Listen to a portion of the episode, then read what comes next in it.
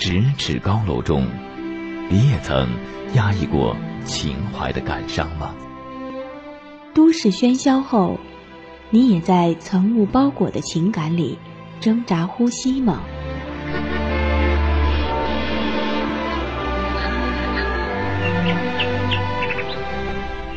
暗夜写满七星山路的忧伤，午夜梦醒时那荒寂悲凉的惆怅。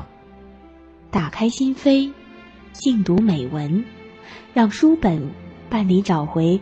以往的透明，让文字共你寻觅灵魂的清晰。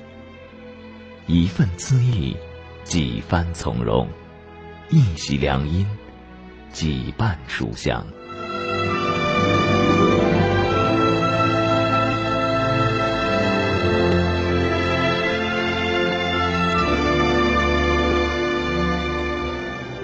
情，榕树下。亲情，榕树下。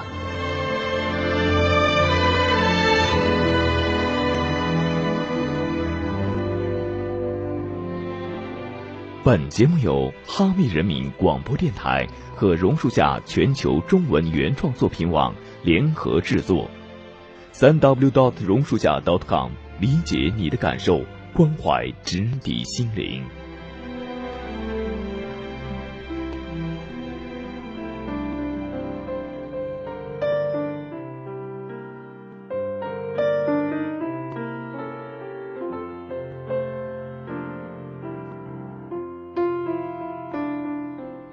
朋友们，大家好，欢迎您收听《亲情榕树下》，我是猫猫。今天在心灵鸡汤这个单元当中，我们一起来欣赏晚亚的作品《品味生活八则》。在这篇文章当中，作者记录了生活当中八个小片段，这八个片段没有什么必然的联系，只是作者在生活里遇到的或者经历的一些琐碎的事情，他把它们记录下来。带着自己的心情和感悟。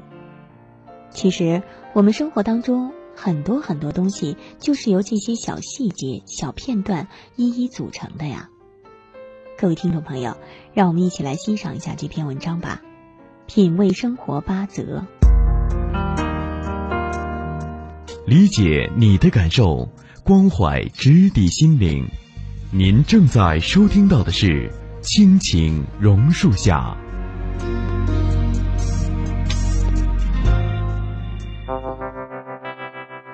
爱的博大深沉，活得充满激情，追求梦想与憧憬。煲一碗心灵鸡汤，品生活百般滋味。有些事情错了，有些事情对了。发现和领悟，爱、希望、信心和鼓励。亲情榕树下，心灵鸡汤。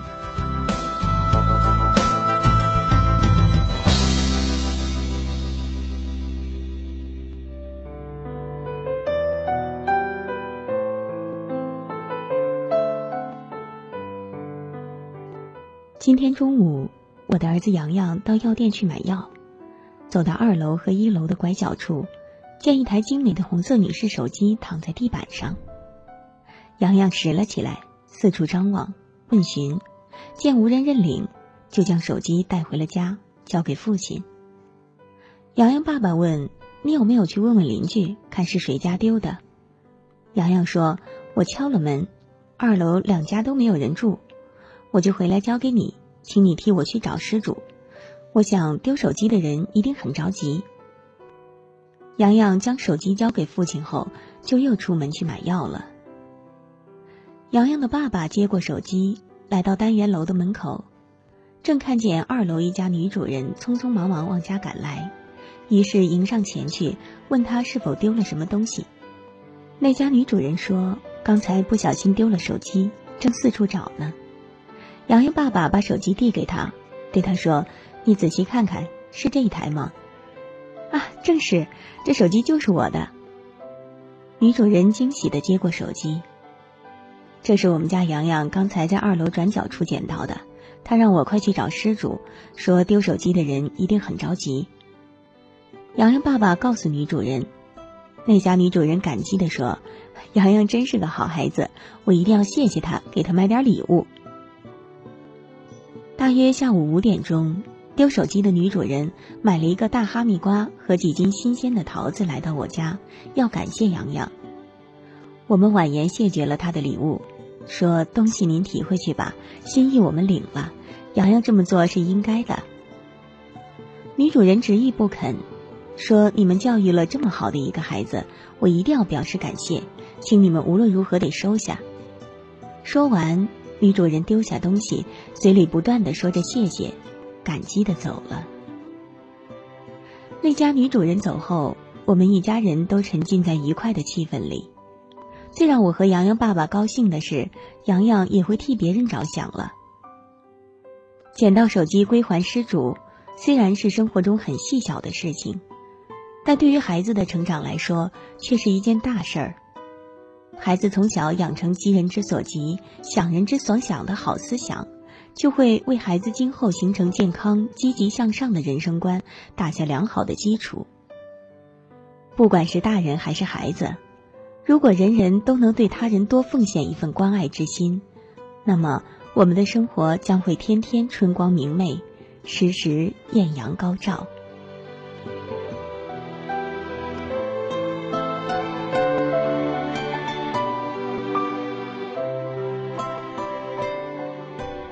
今天湖南下了入冬以来的第一场雪，一场鹅毛大雪，从清早开门到中午。雪一直在不停的下着，纷纷扬扬的，给人们带来了浓浓的喜气。于是忍不住在这里写上几句，以示对这场雪的欢喜之情。由于下雪的缘故，眼睛总是不时从屋里投向马路上，希望搜索到一些奇观异景，也是雨天和晴天看不到的，那就是雪中摔跤了。果然看到好几个人摔跤，而且每一个摔下去之后又站起来的人脸上都是笑盈盈的，又继续走在铺满十几厘米厚的软雪上。说这场雪是软雪，是因为雪花落下来之后，早上还是一着地就化成水的雪，后来由于雪花接二连三的往下落，像比赛似的看谁先达到目的地，地上的雪化不及。于是就在地面上无奈地堆积了厚厚的一层，变成了北方的雪。远看极像绒绒的、软软的银白色的毛毯，所以我就给它起名叫软雪。雪仍在不停地下着，据天气预报说还得下四五天。不过我有点不相信，因为南方的雪从来都下不了多久。不过这只是我的推测而已。多久能停？我也不知道了。再看摔跤的人，齐了，都是一个个穿着鲜鲜亮亮、打扮可丽入时、穿着红色中长棉袄、脚蹬尖高跟、流行式样的各式高筒皮靴、手轻一把红色遮雨伞的时髦女人。而且他们在轻摇漫步中忽然倒下去，顺势快速地从地上爬起来，因为有雪毯卫护，身上没有一点污痕。所以他们在摔倒爬起来之后，脸上竟都挂着欢快的笑容，我也在开心的笑着。于是我思忖着，原来摔跤也讲时髦啊，不然怎么我今天看到的都是一些时髦女人在接二连三的摔跤呢？还个个笑容可掬。也许是因为他们摔得不疼，也许是难得在雪地上摔上一跤。也许是雪中摔跤偏爱时髦女人吧，但只要摔跤的女人和不摔跤的女人，因为雪带来了快乐，那就是一件充满乐趣的事情。雪中看摔跤，不仅是我，只要是看到的人都会随着摔跤的女人一起开心的笑。人们把这视为拜早年，所以快乐并希望着。但身体弱者，下雪天还是要尽量少出门。若意外摔跤了，那可不是一件乐事，要谨记呢。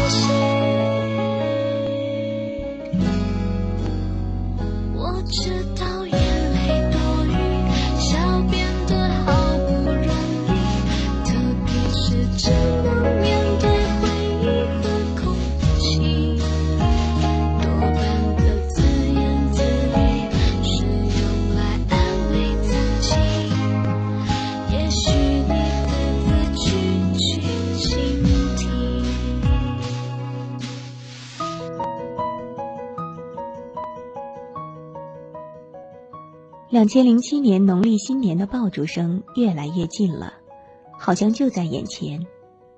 人们早已过了盼望新年来临的那个焦渴年代，思绪更多的是沉浸在回顾与展望的思考中。这些日子想的最多的依然是过去的一年的所得所失，以及对新的一年的种种打算。过去的一年，平静、安稳、顺利。偶尔也有忧虑，自我感觉精力比往年差了不少，做事思考有心有余而力不足的感觉，也许这是自己越来越娇惯自己的缘故吧。由于岁月的增长，现在我的眼底透出的更多是平静、自然和实在的光芒，因为我追求的目标是每一天都过得充实而快乐。每一天的笑容都是发自内心的自然的笑，而不是无奈的笑。空闲时依然喜欢在幻想中生活，总渴望自己的心能够像蝴蝶般轻盈、柔曼、自由，并常常安慰自己说：“这也没什么不好，幻想就幻想，渴望就渴望吧。”新年来临，预示着过去的已经过去。一切又重新开始。曾经的岁月已变成阵阵长风，隐没在了天际。未来的日子不用想也知道会怎么过。两千零七年又是一个新年的开始，还是那个心愿，希望自己健康快乐、平平安安，少一点疲劳，多一分安逸。今天无意中。看到了这样一段古民警言，很是感慨，摘录下来与朋友们共勉。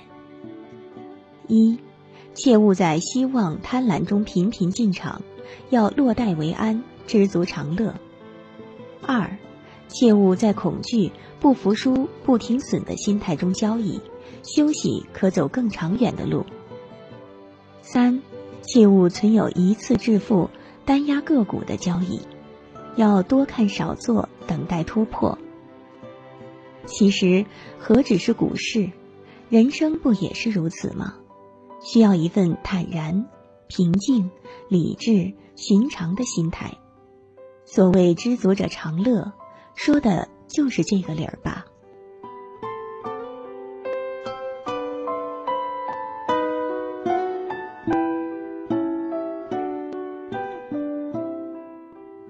两千零七年已经开张一个多月了，平平凡凡，忙忙碌碌，琐琐碎碎。已是深夜十点钟，窗外串串雨丝的滴答声打破了夜的幽静。人疲劳极了，上眼皮和下眼皮不停的打着架，眼睛辛苦的都快睁不开了，可头脑却依然在活跃的想东想西，连自己都弄不清楚究竟该想些什么。哪些该多想，哪些又该少想或不想？想起一位朋友说的话：“专心走路，专心吃饭，专心工作，专心做自己喜欢的事。”看来，想要心能够真正的平静下来，专心一意，也不是一件轻易就能做到的事情，需要随时警醒自己才是。两千零七年。最大的心愿就是希望自己少一点操劳，多一点平静，抽空多看看自己喜欢的书，多写写自己喜欢的文字。不操劳恐怕不可能了，人活在世上就是要忙忙碌碌的。我明白这个理儿。岁月的年轮已经勾画了几十圈，欣慰自己到目前为止还算健康，还有精力做点自己爱做的事。并且能常常拥有平静的心态，这不正是人生的佳境吗？说起看书，我就有点脸红，因为时间匆忙，琐碎事情多，总也静不下心来。这也许是自己对自己太姑息了吧，也许是自己在安排上不严谨，因而总感觉阅读效率奇低。别人是一目十行，我则是一行要看十目，这样看书效率能不低吗？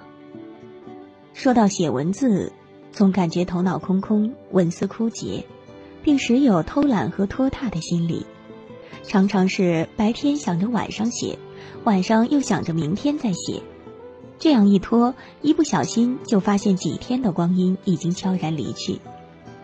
而我却清楚的知道，自己会一直写下去的，因为文字是我的一亩三分地，想怎么摆弄就怎么摆弄，自由的好。我写博客不是为了赶时髦，而是发自本能的喜爱，就像不可更改的星星运行的轨迹，自然的好。思想有时也是迷茫的，弄不清自己究竟要想做什么，为什么而活着，但很快就会有明确的回答。人都是为自己而活着，为自己想要追求的理想而活着，在矛盾中思考。在思考中矛盾，反反复复，我常常是这样的。平静的心态依然是我每天都在追求的心境，虽然偶有感情波浪，也会起起伏伏，但自我感觉还是可以打及格的。生活中除了责任和义务外，我一直在追求一种平淡和一种超脱世俗的心境。常常羡慕蝴蝶自由飞舞的潇潇洒洒和飘飘渺渺。想到蝴蝶，忽然明白，忧和虑其实是自己心起的。心里没有忧虑，何来忧虑？心里有快乐，快乐就时刻把你伴随，心里也就万事皆无了。此时，视线扫向电脑键盘。手指以最美的姿态敲击出一行字：“天空湛蓝而美好，风温温柔柔，阳光微微浅笑，心平平静静，幸福。”好了，现在我开始承认，我是被割到的麦子，躺在一望无际的麦田。等待别人的收购，我再也不能迎风摇摆，我再也不能迎风歌唱。我因为我的成熟，低下了高贵的头。我爱透了这个世界，世界。爱不爱我，我恨透了这个世界，为何不等待我？我爱透了这个世界，世界爱不爱我？我恨透了这个世界，为何不等待我？现在我开始选择，选择一条彻底的路，不管命运带我奔向何方，我都会让自己承担。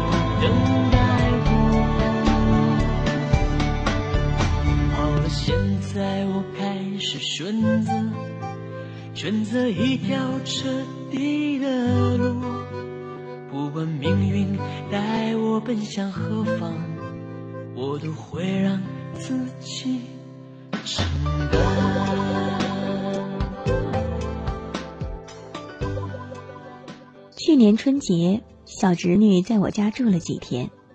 小侄女是个听话的女孩子，只有九岁多，却俨然一副小大人的模样，不需要我太操心。夜晚，小侄女将一天的寒假作业做完，我俩就坐在沙发上看电视连续剧。看完两集之后，小侄女突然问我：“姑姑，谁是这部电视里最可怜的人？”然后他睁着疑惑的眼睛望着我，在等待我的回答。看着他晶莹纯净的大眼睛，我一时语塞，竟不知该如何回答好。过了一会儿，我慢慢的说：“我想，这部电视剧里没有可怜的人，真正可怜的人应该是自暴自弃、不求上进的人。如果一个人能认认真真的做好每一件事，就像你每天都认真做好每一道题目，完成老师布置的作业，那你就不是可怜的人。”他似懂非懂的点点头。接着，又问道：“那谁是这里面最讨厌的人呢？”我微笑着回答：“这里面也没有最讨厌的人。一个人以前做了不好的事是讨厌的人，后来这个人又给困难的人帮忙，那他就不是讨厌的人。”谁知小侄女听了我的话，立刻大声说：“大吵吵是最讨厌的人。”我只好说。也算是吧，因为在这两集电视剧里，大吵吵总是在指责人，凡是他到过的地方就没有清静。于是小侄女认为大吵吵是最讨厌的人。生活复杂而凝重，可怜的人和讨厌的人也不是天成的。只要我们拥有爱心，不怕挫折，始终以跋涉者的姿态笑面生活。就都会是可爱的人，就都会拥有美好的人生。祝福我的小侄女儿有一个光明灿烂的未来。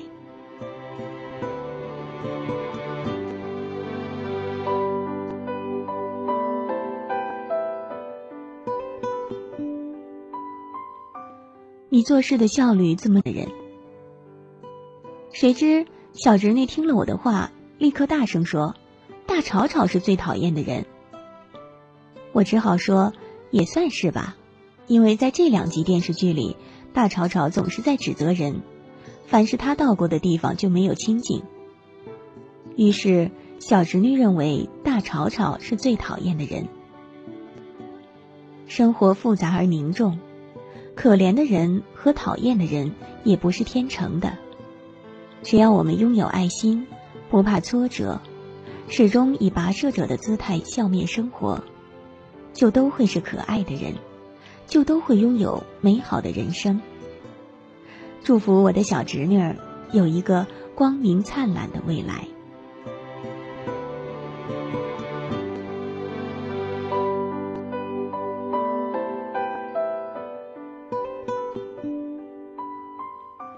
你做事的效率怎么这么低呀？我在责怪自己。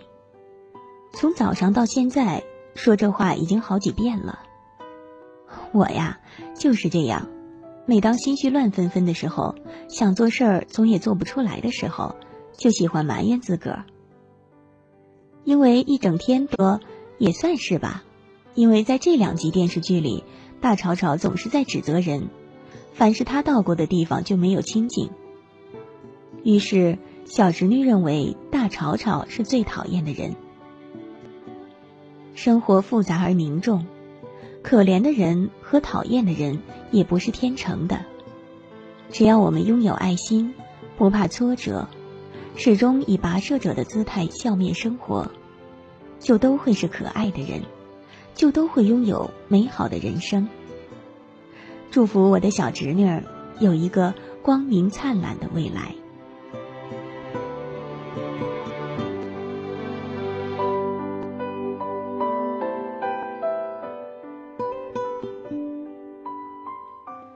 你做事的效率怎么这么低呀？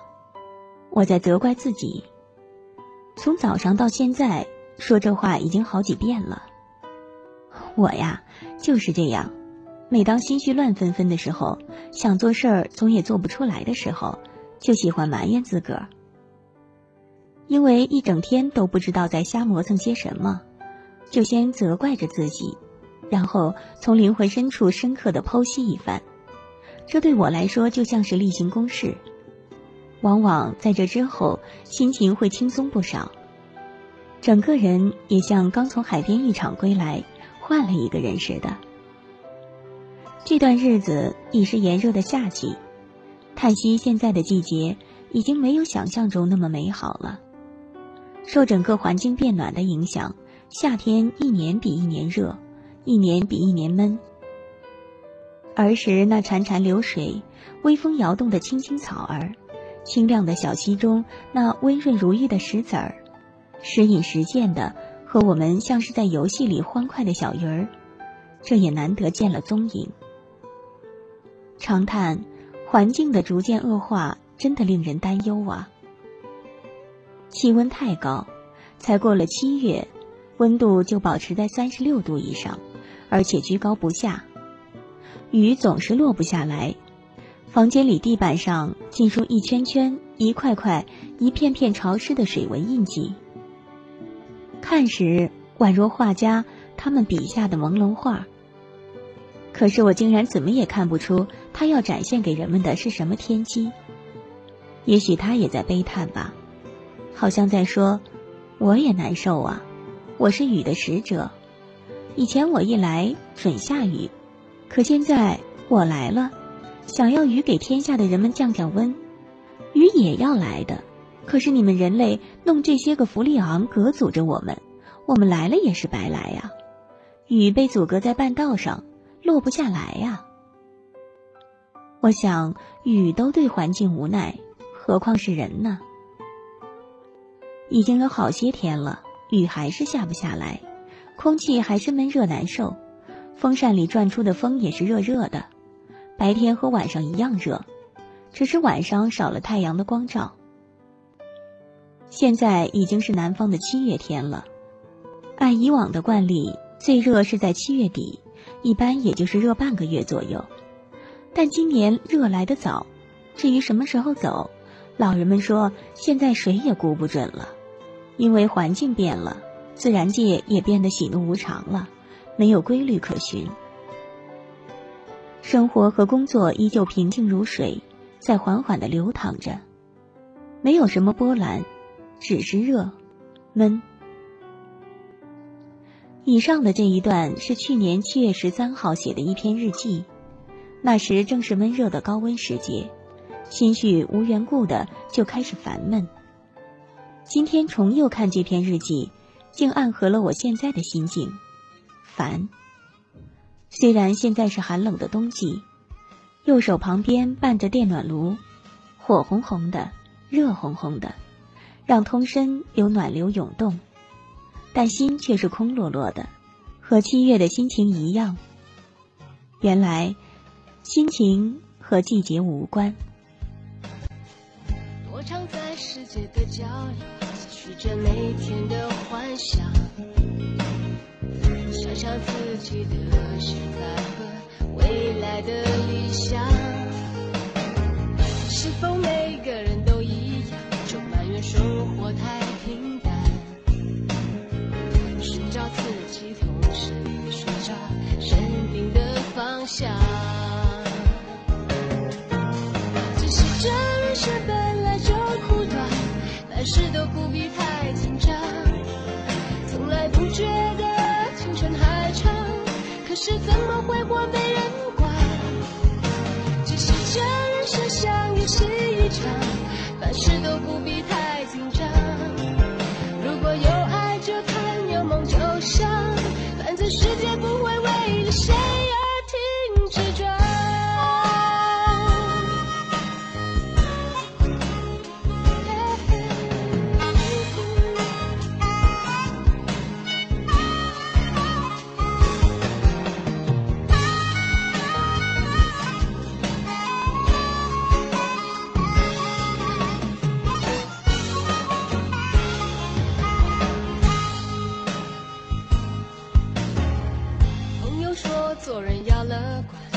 失败又怎么样？真正面对时才知道，其实不简单。快乐伤心都不伪装，只管别人怎么想。更相信自己，更喜欢自己的模样。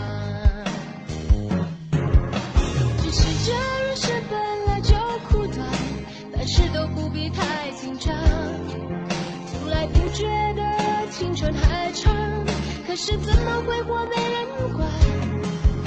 只是这人生像游戏一场，凡事都不必太紧张。如果有爱就谈，有梦就想，反正世界不会为了谁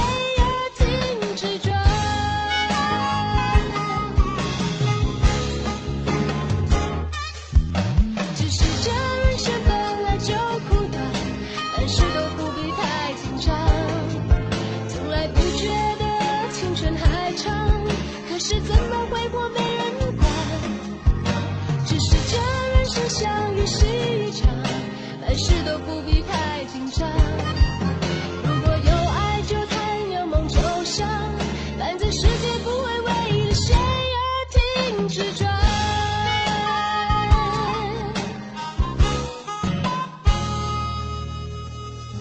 独自穿梭在大街上，想等待机会从天降。生活虽然不太容易，却还有点希望。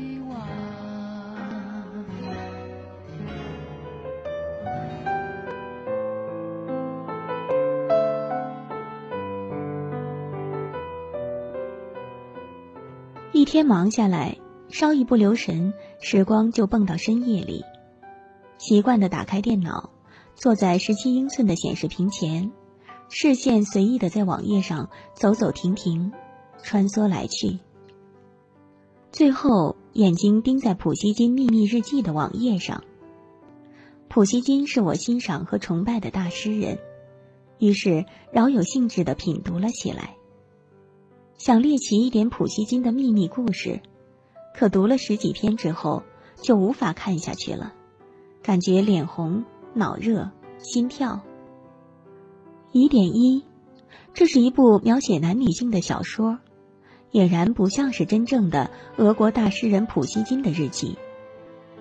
疑点二，这些所谓的普希金日记，好像是在告诉人们，普希金的爱可以给予任何一个女人。普希金是我仰慕的俄国大诗人，他才华横溢，追求高尚的爱情观。读此部秘密日记，让我产生了迷茫。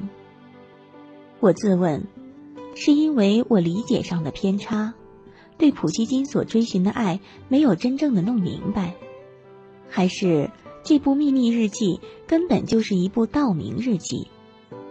反复思量，终究无法获得答案。也就不想了。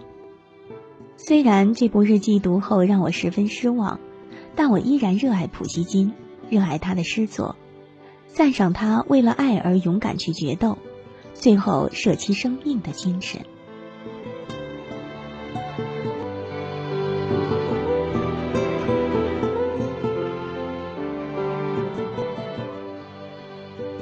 历时近十个月时断时续三天打鱼两天晒网，像老牛拖破车。只是在最近十几天才紧赶狂追，终于捧读《红楼梦》至八十七回了。看来今年春节前读完《红楼梦》全集已经是指日可待的事情。最早读《红楼梦》还是在初中一二年级，那时因为有很多字不认识。对小说中人物的心理和情节都不能理解，对红楼当中的人物几乎是零印象。后来，对于红楼里的各种人物的大略印象，也是从黄梅戏、京剧、越剧、电影以及电视连续剧中形成的大众概念，没有自己的看法，基本遵循人云亦云的思维。这次深读红楼。对小说中的人物有了大致的了解，也产生了一点自己的看法。小说中林黛玉这个人物，我以前一直不大喜欢，认为她喜欢发小姐脾气，多愁善感，肩不能挑，手不能提，病魔缠身，弱不禁风，性格古怪，属于一个妄想型的人物。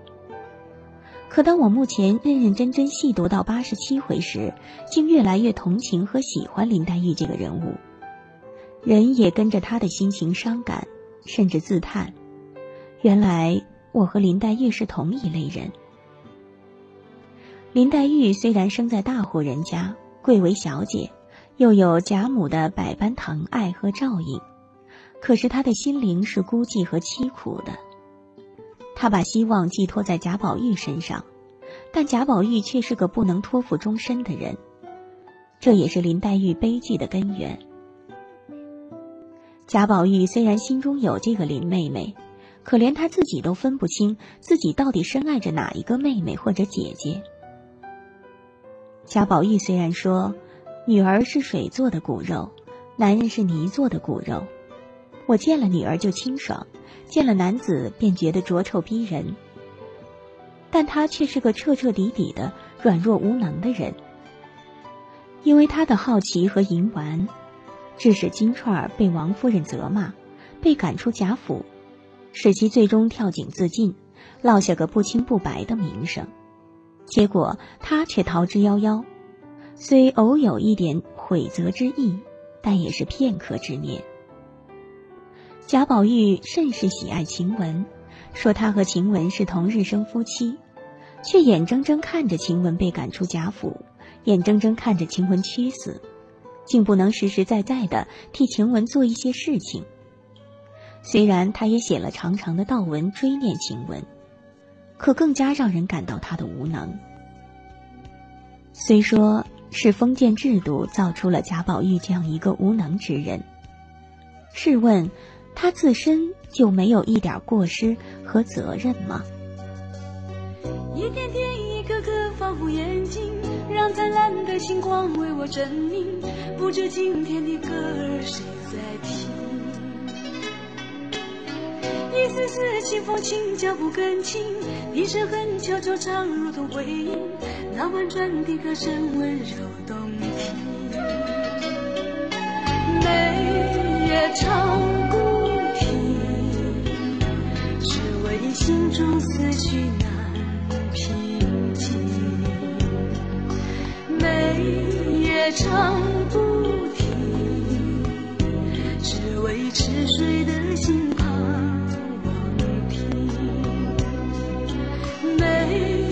唱不停，让那空虚感觉无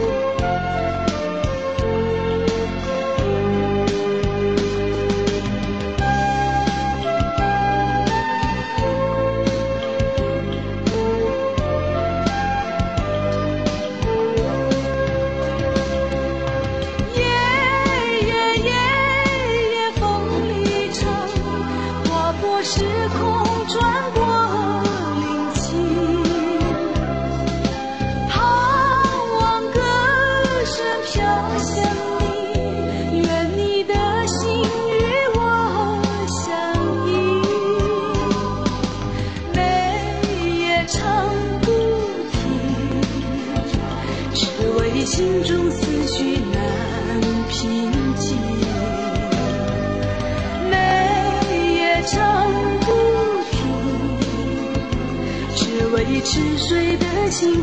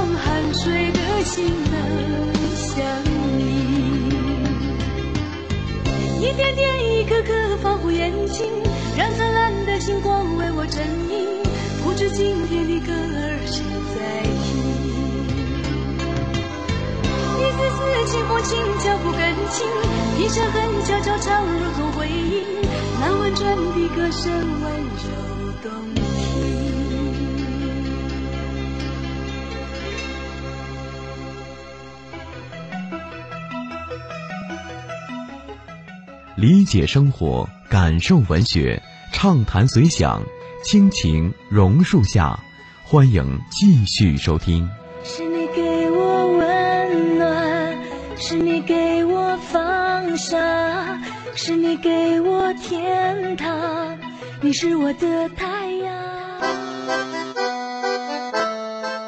发现琐碎生活里的每一个细节，亲情榕树下。心灵鸡汤。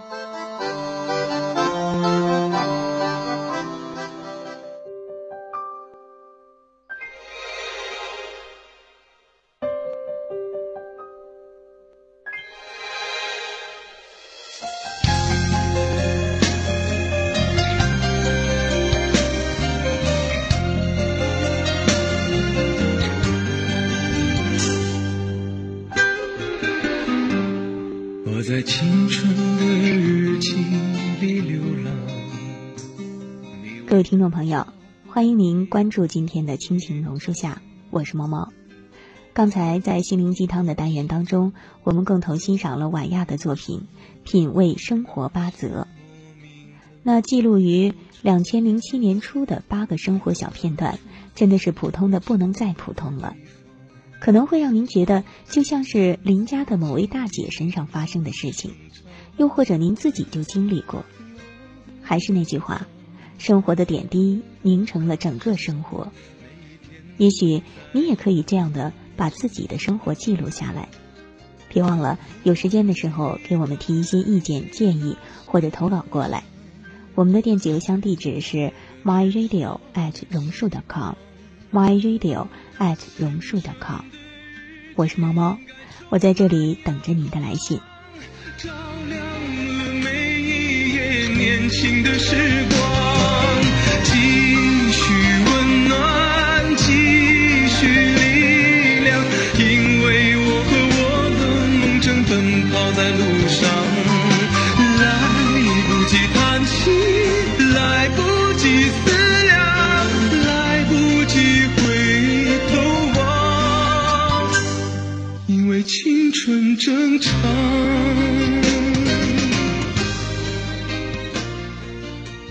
朋友们。今天的亲情榕树下就是这样，感谢您的收听，希望能够在节目当中带给您更多的对于生活的感悟。尤其是在心灵鸡汤这个单元当中。好了，就跟您说一声再见吧，下期节目我们再会。还有那初次动情的地方，当年龄在记忆里成长。的目光我的歌唱每一天都在这里珍藏我对你谈起的那些梦想还有我的年少轻狂青春的日记应该充满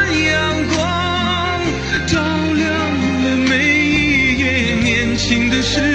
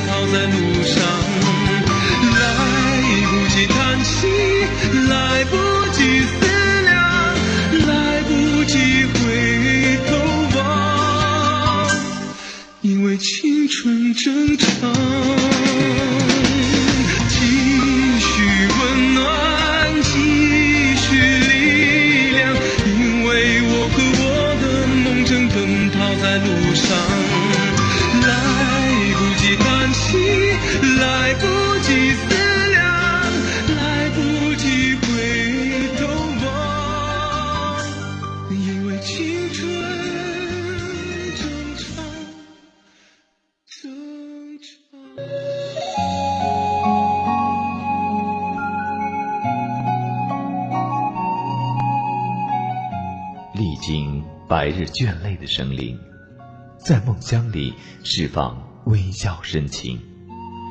没有你的天气是那么的寒冷，漫天厚厚的冰雪掩盖了这座城。寂寞伴着无法沉醉，漠然的徘徊于凄迷的路灯。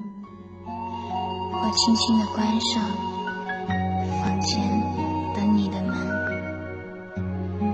随手敲醒了床上那盏睡着的灯。然而此刻的声音，是希望，是灵魂，抚慰着你那孤寂的心，关怀直抵心灵。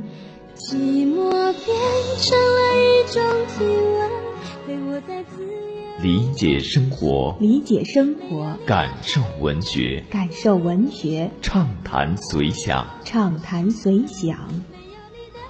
亲情榕树下，亲情榕树下。想念变成了一种体温，燃烧在凌晨三点零五分，整个世界只有呼呼的风声和一个空气